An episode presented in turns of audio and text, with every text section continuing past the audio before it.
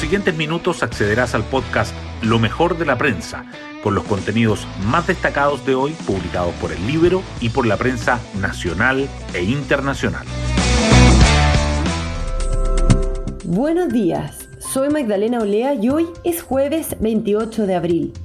Como un déjà vu, estudiantes de liceos emblemáticos protagonizaron ayer violentos incidentes. Barricadas y la quema de un bus fueron la tónica. El presidente Boric, ex dirigente estudiantil que lideró las movilizaciones de 2011, señaló, los estudiantes que quieran dialogar van a tener las puertas abiertas los que quieran quemar buses o utilizar medios violentos para defender sus reivindicaciones tendrán que responder ante la ley como corresponde. Y en las carreteras, el asunto no es mejor. Algunas rutas siguen bloqueadas a pesar del ultimátum de la ministra Siches y de las querellas invocando la ley de seguridad del Estado. Las portadas del día. Los diarios abordan diferentes temas, el Mercurio destaca que el alcance de las autonomías territoriales indígenas genera discrepancias entre los abogados constitucionalistas. La tercera resalta que Chile alcanza la menor cantidad de hospitalizaciones UCI por COVID-19 desde el inicio de la pandemia y el diario financiero subraya que Boric y Jara inician diálogos por la reforma previsional. Las noticias relacionadas con el proceso constituyente sobresalen. El Mercurio dice que Chile Vamos sube el tono de las críticas al Ejecutivo por la decisión de incidir en las normas transitorias. Y la tercera agrega que la Contraloría lista un instructivo por el plebiscito de salida ante la no neutralidad del gobierno. Ambos remarcan que la Comisión despacha al Pleno los mecanismos para una reforma constitucional. El Mercurio destaca que el presidente Boric defiende la aplicación de la Ley de Seguridad del Estado a los camioneros por los bloqueos de rutas y la oposición acusa contradicciones y que Rusia cumple su amenaza y presiona a Europa cortando los envíos de gas a Bulgaria y a Polonia. La tercera, por su parte, resalta que Colo Colo da la batalla ante un pragmático River Plate, pero termina cayendo 2-1, y el proyecto que declara inexpropiable a los fondos de pensiones también sube el quórum para los nuevos retiros y que el show de Metallica hace rugir al club hípico.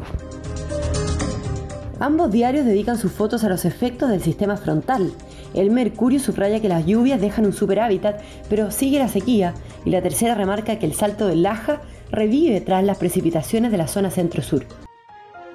Hoy destacamos de la prensa. El presidente Boric inaugura el diálogo social por la reforma de pensiones y ratifica que los fondos no se tocan. El mandatario participó en el lanzamiento de los conversatorios que se realizarán a lo largo del país. Tenemos la obligación de llegar a un acuerdo nacional y transversal en materia de seguridad social, dijo. Antes de ingresar al acto, conversó brevemente con la agrupación Con mi plata no. La oposición arrecia en críticas al Ejecutivo por la no neutralidad y Contraloría lista un instructivo Parlamentarios de Chile Vamos criticaron el anuncio del gobierno de que buscará incidir en el debate sobre las normas transitorias de la nueva constitución. Por otra parte, la Contraloría prepara un oficio para rayar la cancha en torno a lo que pueden hacer o no los funcionarios públicos en la discusión sobre el apruebo o el rechazo. Proponen que las reformas constitucionales no puedan suprimir a los derechos fundamentales, el informe de reemplazo que la Comisión de Sistemas de Justicia enviará al Pleno plantea que los cambios a la Constitución requerirán un quórum de cuatro séptimos y deberán plebiscitarse cuando se trate de ciertas materias. También que la elaboración de una nueva Carta Magna deberá hacerse a través de una Asamblea Constituyente.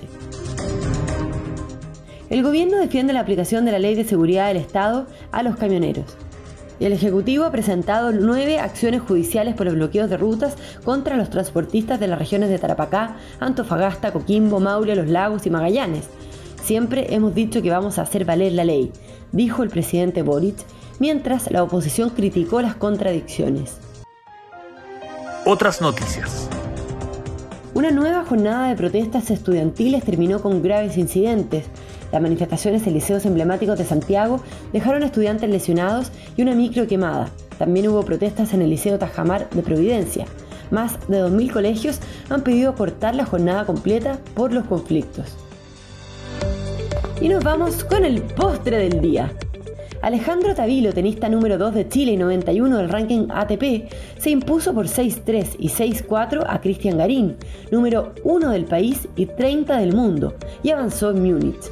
Fue su primera victoria en Europa jugando en el máximo circuito profesional. Bueno, yo me despido, espero que tengan un muy buen día jueves y nos volvemos a encontrar mañana en un nuevo podcast, Lo mejor de la prensa.